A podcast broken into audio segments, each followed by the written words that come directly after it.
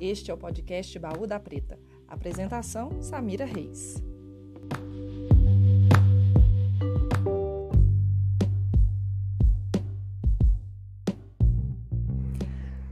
Cannabis sativa, ou popularmente conhecida como maconha, uma das propriedades dessa planta está no campo medicinal.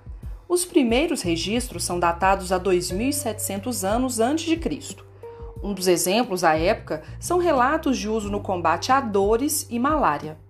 No entanto, o racismo, o preconceito e a desinformação sobre o assunto colocou a versatilidade da cannabis em segundo plano, dando espaço para a criminalização. Os estudos avançaram e as diversas possibilidades de se comunicar pela internet tornam a pauta presente. Hoje, algumas nações já dispõem de regulamentação para uso medicinal e também o chamado recreativo. Outra medida foi o reconhecimento da Organização das Nações Unidas, ONU. Foi aprovada uma reclassificação da maconha. A mesma passa a fazer parte da listagem de substâncias analisadas como menos nocivas. A medida leva em consideração a recomendação da Organização Mundial da Saúde, OMS, com a aprovação de 27 países, 25 contrários e uma abstenção. No Brasil, a Agência Nacional de Vigilância Sanitária, Anvisa, já autorizou em dezembro de 2019 a produção e venda de medicamentos que tenham como base a cannabis. A medida vigorou no primeiro semestre de 2020, com um detalhe: não foi permitido o cultivo.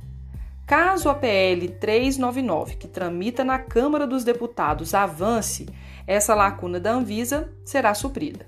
Pessoas jurídicas terão autorização para plantar e realizar os procedimentos para a elaboração do produto medicinal.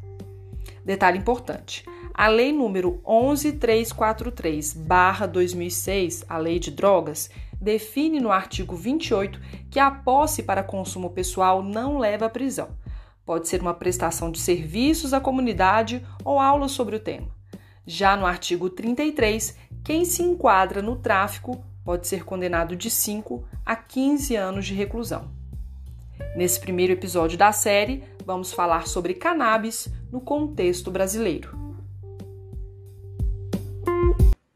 Olá, este é o podcast Baú da Preta e hoje a conversa do dia é com Anderson Matos psicólogo, mestre em psicologia pela UFMG, professor universitário, ativista antiproibicionista.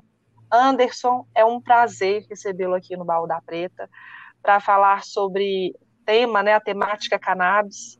E aí nós vamos é, trazer um aspecto hoje aí do assunto. Te agradeço. E faltou alguma coisa aí? Dizer de falar sobre você? Fique à vontade. Obrigado, Samira. Faltou a alegria de dizer que eu estou muito feliz de estar aqui com você, com a sua audiência, para a gente poder levar um papo sobre cannabis, sobre maconha, que é um negócio super importante. É, talvez ah, eu acrescentaria aí, é, eu sou, hoje eu sou conselheiro do Conselho Regional de Psicologia de Minas Gerais. Ah, lá, que ótimo. É, e lá eu faço uma representação do Conselho Estadual de Política sobre Drogas do Estado de Minas Gerais e também faço uma coisa que muito me orgulha, que é eu faço um grupo de trabalho sobre cannabis terapêutica no Conselho Regional de Psicologia de Minas Gerais. Eu só acrescentaria isso. Eu acho que é um detalhe importante, um detalhe legal. Certeza, show. Anderson, então é, vamos começar. Eu queria que você contasse para a gente sobre a sua trajetória que o leva a se tornar um ativista antiproibicionista um pesquisador aí da cannabis. Como é que foi esse, esse caminho aí?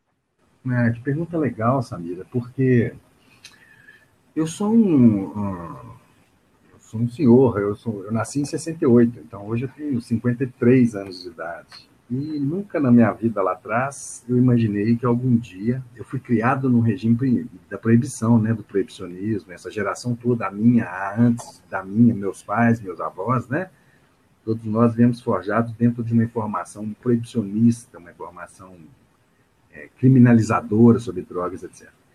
Então, desde que eu nasci, e de lá para cá, né, assim, eu, eu, lá atrás, quando eu me formei, talvez, sou psicólogo, né? Se em algum momento alguém me dissesse, ah, um dia você vai, vai subir em cima do caminhão da marcha da maconha, vai gritar para uma multidão de pessoas assim, ei, maconheiro, não tenha vergonha, venha para a marcha da maconha. Se alguém me dissesse isso, eu formei em 92, se alguém me dissesse isso naquela época, eu diria, você está louco? Onde que eu vou fazer uma coisa dessa? Nunca, vou subir num caminhão de marcha da maconha. Jamais! É, 92 não tinha esse movimento ainda, né? E vou me posicionar assim publicamente, vou falar disso. Bom, eu não imaginava, mas o, o sabor da vida, né, o, o, curso das coisas foi me levando a isso. Eu originalmente sou um profissional oriundo do campo da saúde mental, hospitais psiquiátricos, CAPs, e até mesmo as famigeradas comunidades terapêuticas. Eu, por um bom tempo da minha vida, trabalhei em comunidades terapêuticas. É... E, e, a minha prática é uma prática clínica, né? Sempre tive uma, um grande interesse, uma grande curiosidade com assuntos relativos a álcool e outras drogas, é um tema que me interessa, assim como a saúde mental. E, e atendi, né, assim, muitos pacientes por muito tempo que eventualmente tinham problemas sérios com o uso abusivo de drogas e pacientes que eventualmente tinham ido para internações por questões menores, talvez um uso de cannabis, um uso de maconha, enfim. Mas o, o que importa é que, com o tempo, eu fui percebendo, né, e, foi, e, foi, e foi surgindo na cena internacional e nacional uma discussão sobre é, a cannabis, a maconha, como um medicamento, como uma terapêutica. Para quem não sabe, o, o cannabis é o nome científico né, da, da nossa querida maconha. E aí o nome científico é cannabis sativa, cannabis sativa L, é, cannabis sativa lineu, né? Nós temos a ruderalis, nós temos a cannabis sativa, cannabis ruderalis, a cannabis índica. Mas, enfim, é, eu comecei a ter acesso a essas informações e comecei a perceber que havia necessidade urgente de se fazer uma grande discussão sobre essa cannabis repaginada terapêutica, que na verdade é a maconha que a gente deve, deve render uma homenagem aqui a todos aqueles corajosos, né? toda, toda a cultura que preservou a maconha no Brasil, apesar da proibição desde lá de, desde lá de 1930. Mas já em 1830 já tinha gente proibindo maconha no Brasil, mas daqui a pouco eu conto essa história. Mas, enfim, eu fui percebendo que havia ali uma, uma história importante do, do, uso de uma planta, um fitoterápico, que se converteria num medicamento muito potente, útil, e não apenas isso, claro, com a licença aí, né, da, da negritude dos nossos irmãos negros, tantos que foram assassinados, mortos, presos, encarcerados, em função de uma nefasta guerra às drogas, mas foram exatamente os nossos irmãos negros que, que mantiveram essa cultura no Brasil, a eles atribuída desde lá de trás também. E aí eu percebi que, sabe, Samira, tinha que falar disso, tinha que pôr a cara, tinha que falar de um medicamento, é verdade, e tinha, óbvio, que falar de alguma coisa ainda muito maior do que a, as benesses desse medicamento, que era é, como se produz uma guerra às drogas, é, a maconha está nesse pacote, claro, e essa guerra às drogas mata, nós sabemos muito bem quem, qual parcela da população que é assassinada porque é, hoje que está em guerra com a polícia, morrem, morrem-se policiais, morrem-se jovens, morrem-se idosos, morrem-se crianças, pessoas que nunca usaram maconha, nunca viram maconha, que estão numa comunidade, morrem por causa de uma guerra. A maconha está no meio dessa guerra. E é super importante a gente tocar nisso e deixar claro para as pessoas que isso que pode ser um medicamento, enquanto proibida, produz um verdadeiro genocídio na nossa população. Eu percebi isso, eu falei assim, eu vou mudar de lado, meu negócio vai ser na marcha da maconha, assumir publicamente essa discussão, pôr a cara, eu tenho que eu tenho um lugar de fala, né, que é esse lugar de homem branco, enfim, tudo isso que acaba me permitindo me expor de uma certa maneira com um tema tão delicado desse mas aí, por isso, sempre eu peço licença para aqueles que estavam antes tratando disso, né, mantendo essa cultura, e falo que ah, tem uma, uma batalha por trás dessa história da cannabis aí, mas lá no fundo, no fundo, o que importa é a justiça social, e que essa justiça social atinja, sobretudo, a negritude brasileira. Excelente, Anderson. É, e agora adentrando sobre essa história, né? Sobre a cannabis do Brasil. Quando a planta chega a, a, cannabis, digamos, o nome científico, né? Mas quando que a, a maconha ela chega aí no, no, no país, é, tem os relatos, né? Como você disse, a população é, negra teve contato, né? E já marginalizada, excluída desde a sua chegada no Brasil, é, os resultados não seriam os melhores, né? Eu queria que você contasse para a gente aí, quando se dá isso aqui no nosso país.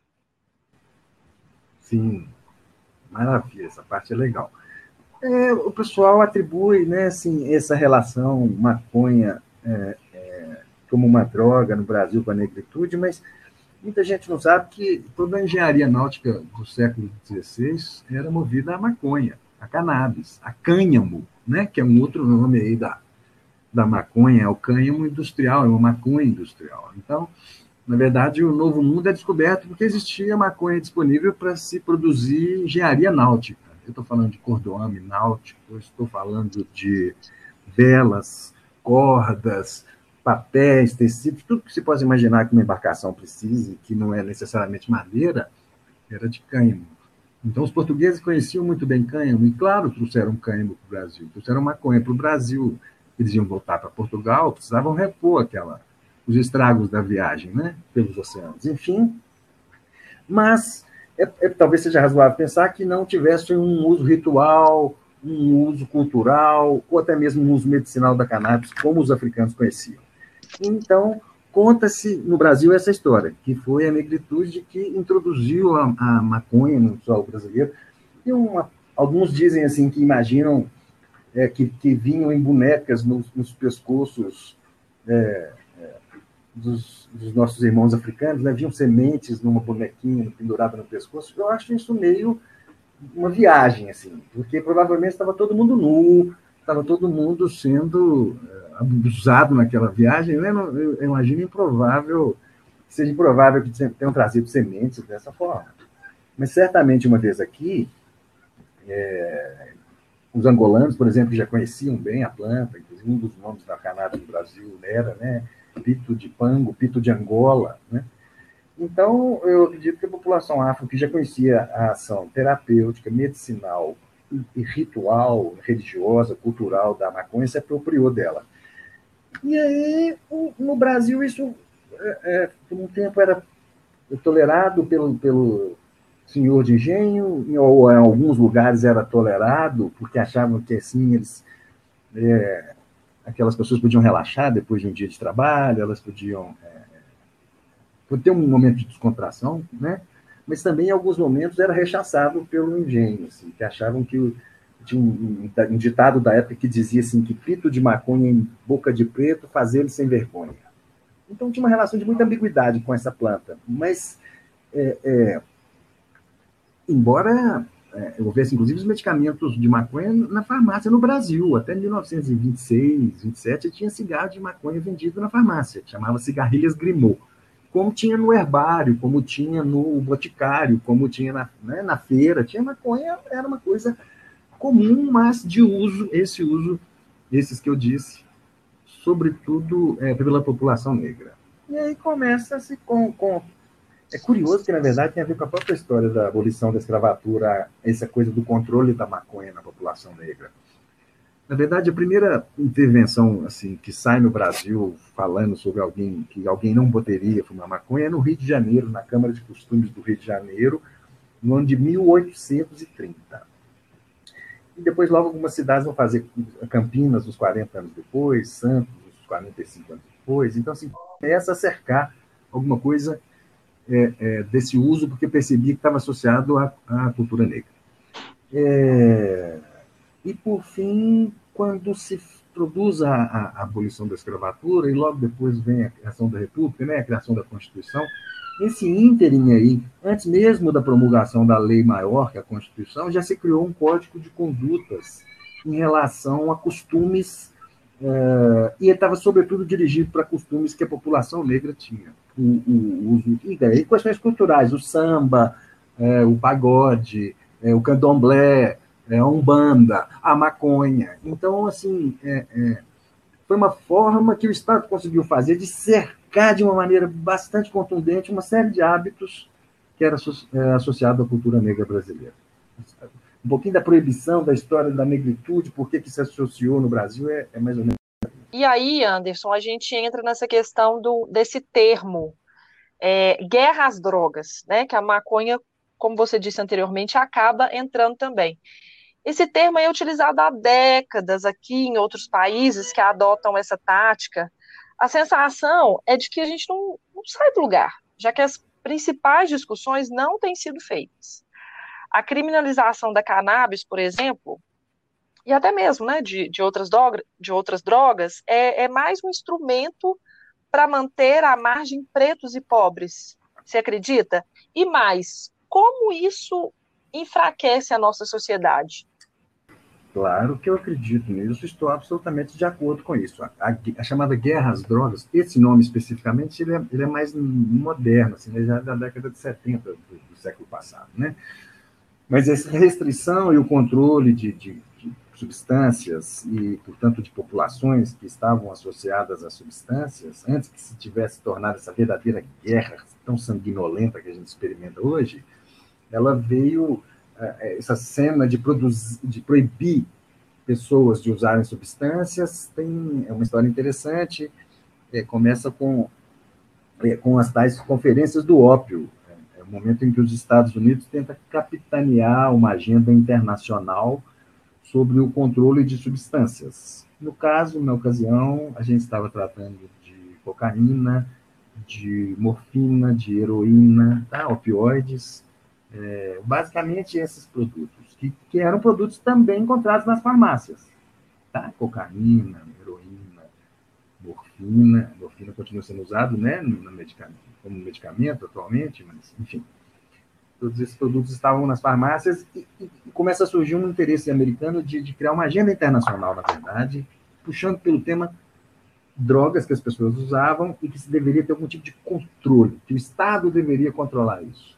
Tudo isso, essa iniciativa deles é, é tomada na sua base, sobretudo, por sentimentos racistas, sentimentos xenofóbicos, sentimentos de estranhamento a populações que estavam em solo americano.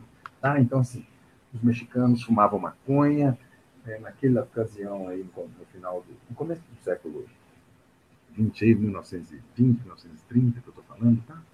É, 1910, é, a, a, população negra nos Estados Unidos consumia cocaína, é, e havia muitos imigrantes europeus, mesmo irlandeses, italianos, que consumiam muito álcool no solo americano. Então, o movimento de puritanismo anglo-saxão começa a ganhar força no final do, do 18, do, ah, perdão, final do século XIX do século XX, vão surgindo as ligas da temperança, movimentos religiosos que tentavam controlar os costumes desses grupos. Isso, isso uh, foi ganhando adesão de países ao longo do tempo e cada vez mais foram sendo feitas conferências únicas sobre entorpecentes, é o caso da conferência de 1961, e, e, e, depois nos anos 70, 80, fica ainda pior isso, porque o Estado acha que tem que, uh, inclusive, é, sob orientação dos Estados Unidos, né, por uma política na América Latina de controle de drogas, porque para aqueles que não sabem, produz-se, né, matéria-prima de cocaína sai da América Latina, que os países é, que são produzidos, os países altiplanos, né, Peru, Colômbia e Bolívia.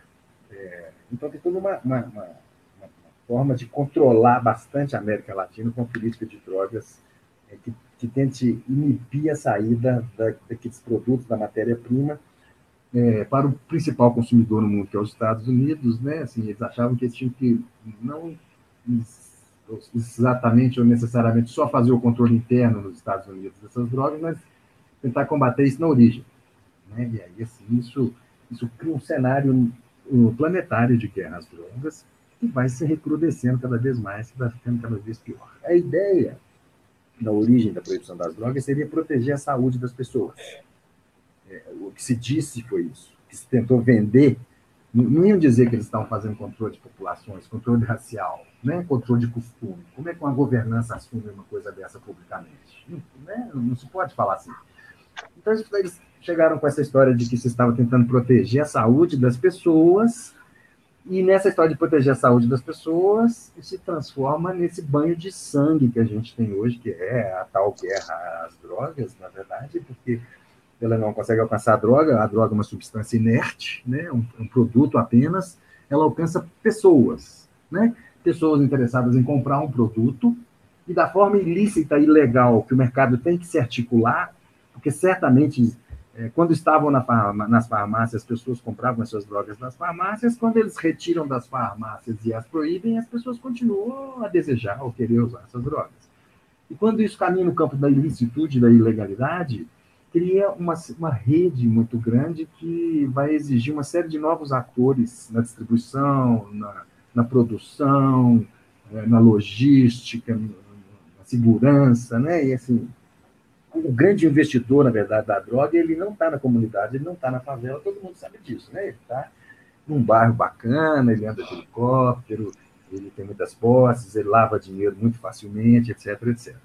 Mas o varejão da droga, né, a ponta, a linha lá que alcança a maior parte do consumidor, essa guardada na ilegalidade, ela ela encontrou no ambiente das comunidades, das favelas, ela encontrou um ambiente que é, não se deve ter embaraço para falar isso, ela acabou criando oportunidades para pessoas que estavam naquele ambiente que, que que era um ambiente que, que havia dificuldade do ponto de vista de saúde, educação, etc, etc, né? E, assim, às vezes, como dificuldade, inclusive, de é, entrada no mercado de trabalho.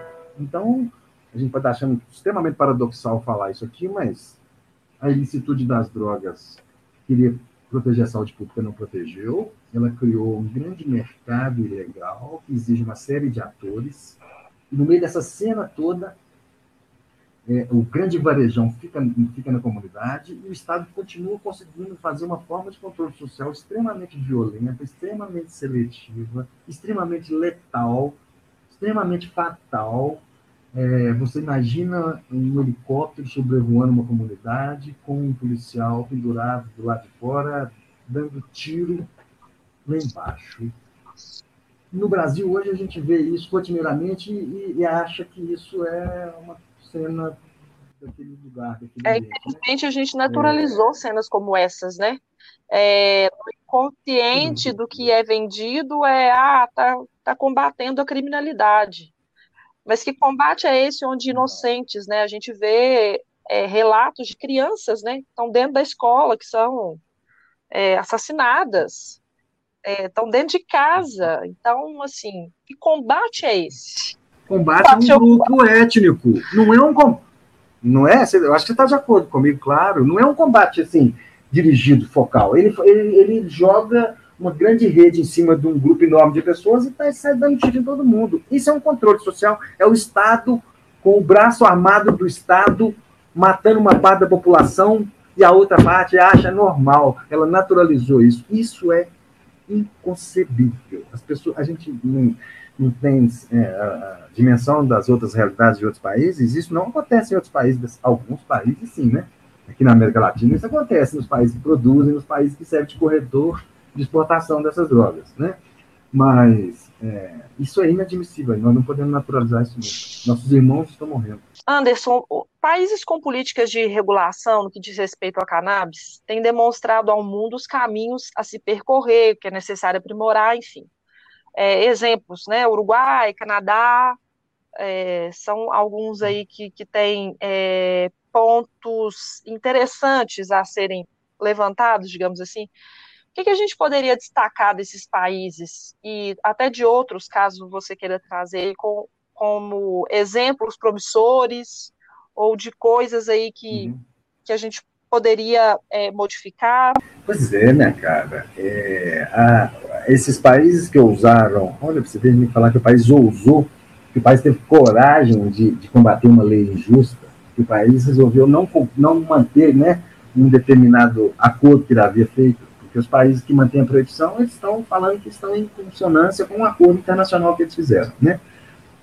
Mas aí, aí vem o paradoxo, né, Samir? A gente tem que ficar pensando e olhar para as coisas com muito carinho e atenção. Os Estados Unidos, que é o germe da proibição, né, é onde, é onde que, que se, se, se, desenhou essa proibição mundial, dentro dos, dos Estados Unidos começou já na década de 70, no estado da Califórnia, um movimento de né, tentando caminhar né, mais em direção à questão da, da maconha desses usos tradicionais, do uso medicamentoso dela, do uso terapêutico, ou até mesmo do uso adulto, o que algumas pessoas chamam de uso recreacional, né? Então, curiosamente, de dentro para fora, né, os Estados Unidos hoje, 35 estados têm regulamentado o uso de cannabis, seja ele medicinal ou adulto. Então, é mais da metade, né, já tem regulamentado isso. Então, é engraçado, assim, que, que talvez de onde brotou a proibição, o capital, isso é que me dói um pouco pensar, o capital vai engolir na cena por dentro e vai chegar um momento que os Estados Unidos, que falou com todo que, né, que orientou a vários outros países que maconha era um grande problema, que era um risco, vai abrir, né, o país todo, o que eu acho que tem que abrir mesmo, tá? Mas eu só acho que é uma pena que seja o capital que está fazendo isso.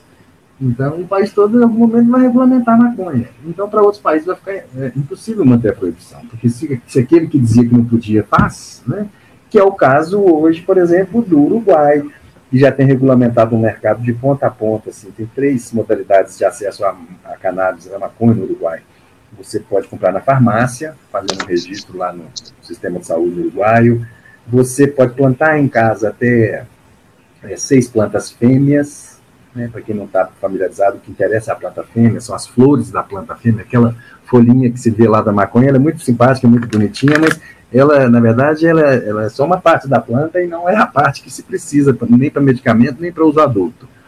Então, a pessoa pode ter seis plantas fêmeas ou ainda entrar num, num clube de cultivo. Né? Então, se juntam X associados, tem um limite, parece que são 40, alguma coisa assim, até 40 associados, essas pessoas podem cultivar ali, manter um regime de cooperativa, um clube. Quem quiser vai lá, retira 40 gramas de cannabis por mês.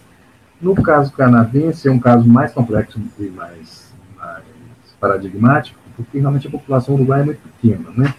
A população canadense, é, comparada com a do Uruguai, é muito grande, mas comparada com a nossa, não é. O Canadá, apesar de tão grande, tem uma população pequena. Mas, de toda forma, é um, é um grande experimento, porque é um país de primeiro mundo, um país com, com, que trata muito seriamente as coisas.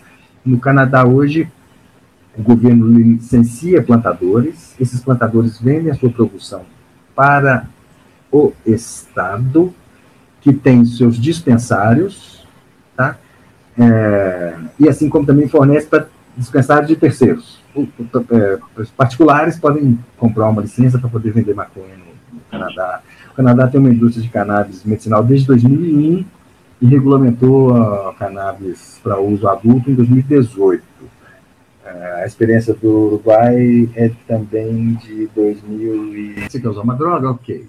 Maconha é só droga? É. Então tá. Eu vou, o Estado, eu vou deixar o cara plantar, vou comprar a produção dele, a parte da indústria farmacêutica, o Estado distribui para a indústria farmacêutica, a parte é, é, que vai para o uso adulto aí, também o Estado distribui, e deixa aberta a iniciativa privada quem quer trabalhar, cobra-se muito caro essas taxas para o cara entrar no mercado de cannabis, e aí já é uma pista para a gente aprender é, se você, na hora de regulamentar o mercado, se você produz taxação demasiado elevada, é, é, é, no Canadá, por exemplo, as pessoas que já produziam cannabis, que eram de maneira artesanal, não conseguiram entrar nesse mercado. Ele virou um mercado para grandes empresas, na verdade. Né? Então, assim, é, mas o Estado controla com, com bastante tranquilidade e segurança é, a produção e a, e a, a oferta dos produtos e etc.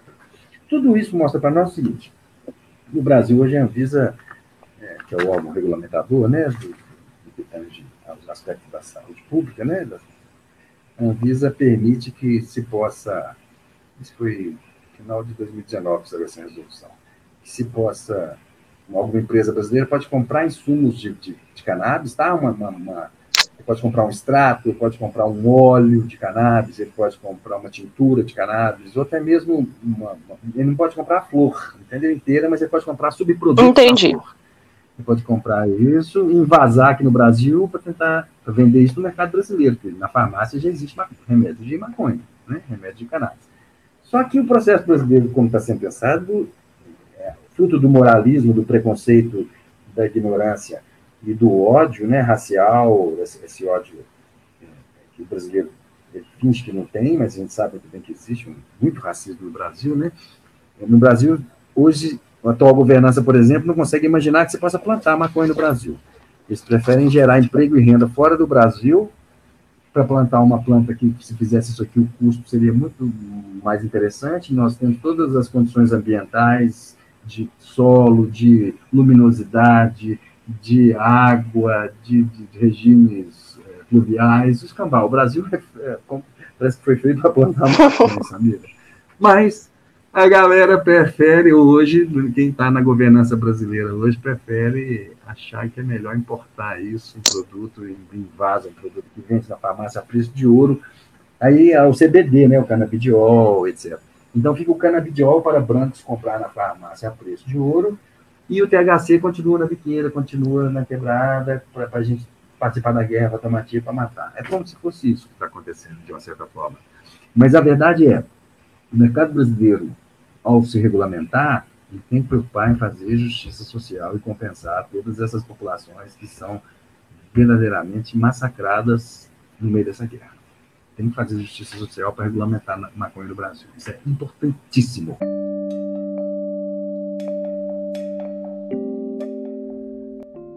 Uruguai aprovou em dezembro de 2013 o chamado uso recreativo da maconha e desde 2017 é possível comprar em farmácias, sendo permitido 40 gramas mensais. É necessário registro no serviço de saúde do país, apresentar documentação ou comprovar residência permanente. Os uruguaios podem plantar em casa até seis plantas. Outra opção são os clubes de cultivo podendo ter entre 15 a 45 associados e até 99 plantas. Em contrapartida, o uso medicinal da cannabis ainda está a passos lentos no Uruguai. O Anderson também falou do dispensário. É basicamente uma loja, ou seja, existem dispensários destinados à comercialização de maconha. E por falar em vendas, marketing e publicidade são elementos importantes para dar visibilidade e atrair público. No Canadá, essa área é tratada com rigidez quando o assunto é a cannabis. Não é permitido outdoors, propagandas em TV, rádio, patrocínio de eventos. Nada de utilizar famosos, pessoas que indicam uma vida glamurosa. A permissão é válida para revistas ou eventos do segmento. É, é, é algo assim é, é, é, urgente, né? Um assunto que não dá mais para adiar. E aí, quando se trata de descriminalizar o uso da cannabis, o burburinho é, gira em torno de questões religiosas, vício, associação do uso com bandidagem, é, bandidagem, né? Por se dizer o termo, né? Popularmente aí falado. É, eu queria que você falasse um pouquinho aí sobre essa questão da descriminalização descriminalização. Ou oh, palavrinha difícil. E outro ponto a ser abordado, por que que até existe uma preocupação, mas é muito, é, é muito assim, muito pouco, muito enviesada. Por que, que não há a mesma preocupação com álcool, tabaco? Quando eu falei da história dos Estados Unidos lá, então, eu falei assim, o movimento religioso, a moralidade, é, montaram os partidos, chamava anti é, partido, liga, que era? Partido anti-álcool, partido anti-bar, entendeu? Tinha, já na origem tinha uma forte, um forte apelo religioso ali, que, como se a religião tivesse sempre muito preocupada em controlar mentes e corpos, né? Controlar o costume das pessoas, controlar seus hábitos, controlar sua embriaguez, né? controlar seus estados alterados de consciência, porque antes das religiões monoteístas, né, as que, que dominam hoje as principais, né, o catolicismo. É, antes disso, nós tínhamos várias religiões politeístas, né, e muitas dessas religiões é, usava-se algum produto para poder alterar a consciência. Né? O uso desses produtos para alterar a consciência muitas vezes era justificado como uma forma de acesso a essa relação com o espiritual, com o divino, com o religioso. Né? Então, Primeiramente, ah, sim, sem dúvida, uma influência muito grande da religião, da religiosidade, por consequente, da moralidade, é, nisso, de controlar os costumes das pessoas e os corpos das pessoas. Lá atrás, quando eu falei da, da, né, da primeira criminalização da maconha no Brasil, quando, quando se faz uma lei para proibir esses costumes, é, associava-se, por exemplo, o uso da maconha no candomblé com baixo espiritismo. Né? Então, como o país era um país católico, você se predominantemente católico. Naquela época você tinha, inclusive, a população negra era maior que a branca. Né? Mas, de toda forma havia toda uma, expectativa de controlar, inclusive o costume religioso, né? de ver com maus olhos, de não se, não se valorizar aquele costume religioso daquela etnia, daquele grupo, daquela raça. Né? Então, a moralidade e a religião fizeram muita força, como continuam fazendo hoje, para inibir esse uso de drogas na sociedade. Ela encontra veios políticos né, para fazer isso. Ela vai, se você pensar que quem é a ministra da mulher hoje no Brasil é uma pastora completamente careta, conservadora, misógina, racista, uma mulher que não. É, então, esse contraponto do, do, controle da moralidade dos costumes, ele sempre se, se obsta ao, à regulamentação das drogas. Quando as pessoas falam regulamentação de drogas, elas, estão, elas não estão querendo um liberou geral. Ninguém quer liberou geral. Qualquer pessoa minimamente informada consegue perceber que, primeiro, a guerra das drogas não consegue resolver o problema que ela havia se disposto a resolver. Ela não conseguiu acabar com as drogas, ela faz um morticídio enorme, porque ela mata muita gente. Segundo, existe um mercado que, queira a, a, a lei ou não que ele exista, proibir as drogas, né, não faz com que as drogas deixem de existir e nem faz com que as pessoas queiram continuar usando drogas. Né? A lei seca americana mostrou isso, proibiu o uso do álcool, que, que aconteceu? Isso é de 1919 a 1933, perdão. Criou-se um crime organizado para distribuir álcool nos Estados Unidos durante a lei seca. O que a lei seca nos Estados Unidos fez foi criar o Al Capone. Uhum. O, produto da, o produto da proibição nos Estados Unidos foi criar o Al Capone. No Brasil, a gente cria o Fernandinho Miramar, a gente cria o Marcola, a gente cria. Né, que são personagens que são apenas alguns agenciadores dentro de um mercado irregular que sabe que tem um produto e que tem pessoas querendo consumir. Então, eles agenciam isso. Como, o, que, o que a regulamentação faria? Faria quebrar esse ciclo. A regulamentação faria com que as pessoas tivessem regras para comprar drogas. Aí você não precisa mais de comprar droga sob um regime de violência, ou de armas, ou de. de, de, de é, você não vai se expor a isso se você consegue comprar droga num lugar que é seguro, que é tranquilo, que, que você sabe qual droga que você está comprando, você sabe qual é a qualidade da droga que está sendo consumida. É simplesmente regulamentar um mercado que existe e que desregulamentado pode ser morte, e corrupção, e lavagem de dinheiro, e compra de, de, de, de agentes públicos, e né, isso tudo, e mata muita gente. Né? É você pensar isso fora da polícia. Você pensar isso no campo da saúde pública, no campo da saúde mental, no campo da saúde pública. Pensar isso gerando emprego e renda. Tem, no Rio, tem uns colegas, o, o André Barros, ele defende que sim, você deveria tombar as bocas de fumo, porque ali houve uma resistência. Por anos e anos e anos, pessoas, pessoas foram vitimadas, né? houve guerra ali. Tombar as bocas de fumo cria um, uma, uma tabacaria na comunidade, planta a planta lá em cima na laje e vende ela lá embaixo na lojinha com a porta aberta. Imagina que diferença isso. Todo mundo recolhendo imposto, pagando imposto, retornando esse imposto para a vida social. Então, regulamentar não é porra louquice, não é oba-oba, não é agora liberou geral. Liberou geral é como é hoje. Quem quer comprar droga sabe onde é que tem droga e compra droga. Né? Não, não. Então, é, é, simplesmente olhar com, olhar com razoabilidade, sem um julgamento moral. Entender que, que, todo mundo usa droga. Não existe nenhuma pessoa no mundo que não use drogas. Né? Aí alguém vai dizer, poxa, que papo é esse, professor? Que isso? Está querendo me enganar? Não, você toma neosaldina? Você já tomou algum anestésico? Você já. Você, né, você toma café, chá, né? chocolate. Sal, dependendo do uso que você faz, pode ser tóxico, muito tóxico. Açúcar pode ser muito tóxico. Ninguém nunca pensou assim, vamos proibir o açúcar porque pessoas estão desenvolvendo diabetes. Vamos proibir o sal porque tem gente que desenvolve a que a pressão altera, fica com pressão alta e pode desenvolver um AVC, pode ter um. Pode, né? Ninguém proíbe sal ou, ou açúcar. Ainda que é, é, sejam produtos rotineiramente empregados que possam ter usos tóxicos. Mas, em relação a drogas propriamente dito, não existe mundo sem drogas. Essa turma que acha que proibir drogas resolve, por um mundo feliz e sem drogas, eles estão muito loucos. É ele que está viajando. Porque não existe isso, na verdade. Não existe mundo sem drogas. É muito mais honesto pensar que um mercado regulamentado de drogas eu vou deixar de matar pessoas, vou gerar emprego e renda e vou, e vou fazer com que tudo retorne para o social de uma forma decente. Exato. Olha, hoje a gente tratou de um aspecto é, da cannabis, a gente trouxe um pouquinho de história, a gente trouxe um pouquinho dessas questões que envolvem a sociedade, né, os problemas é, envolvendo aí da falta de discussão sobre a cannabis.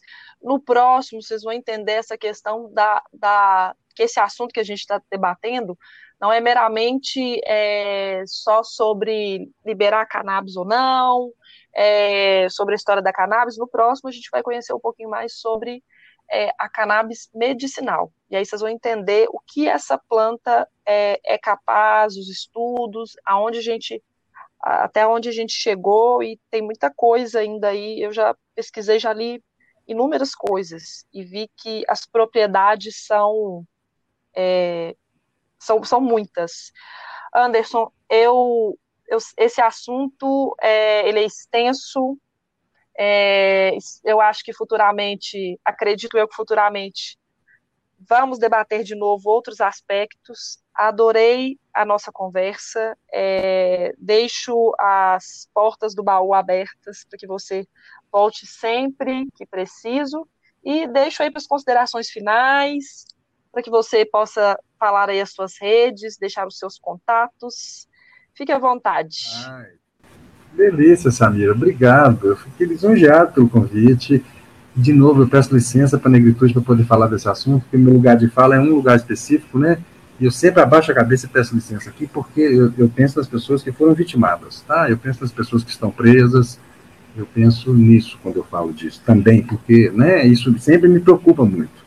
Mas, é, eu, eu lá no começo eu falei do, do negócio do Conselho de Psicologia, eu queria comentar rapidamente aqui no finalzinho. É, eu sou conselheiro do Conselho de Psicologia e hoje a gente tem um grupo de trabalho no Conselho Regional de Psicologia de Minas Gerais sobre cannabis terapêutica, exatamente para a gente tentar desencadear uma discussão entre profissionais de saúde, no meu caso, psicólogos, né? Para que os psicólogos possam entender melhor sobre isso e não fiquem repetindo mantras antigos e, e, não atualizados e que, que não falem bobagem sobre esse assunto, que pensem nas comunidades que são vitimadas que pensem nas famílias que precisam de medicamento. Né? Então, é, a gente está produzindo lá esse grupo de trabalho para poder ter uma posição institucional, inicialmente do Conselho Regional de Minas Gerais, sobre esse assunto, de uma maneira mais sintônica com a realidade. É, adorei estar aqui com vocês. Eu uso Facebook e uso Insta. No Facebook é Anderson Matos e no Insta Anderson Matos 420. Estou à sua disposição para a qualquer momento.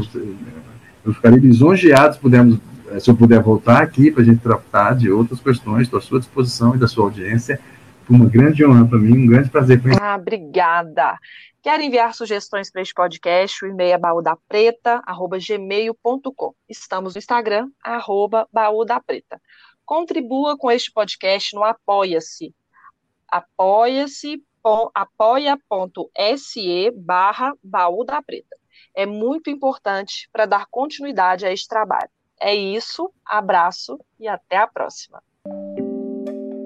Este episódio tem como base informações da agência pública, UOL, ECOA, Projeto Colabora, Folha de São Paulo e The Green Hub.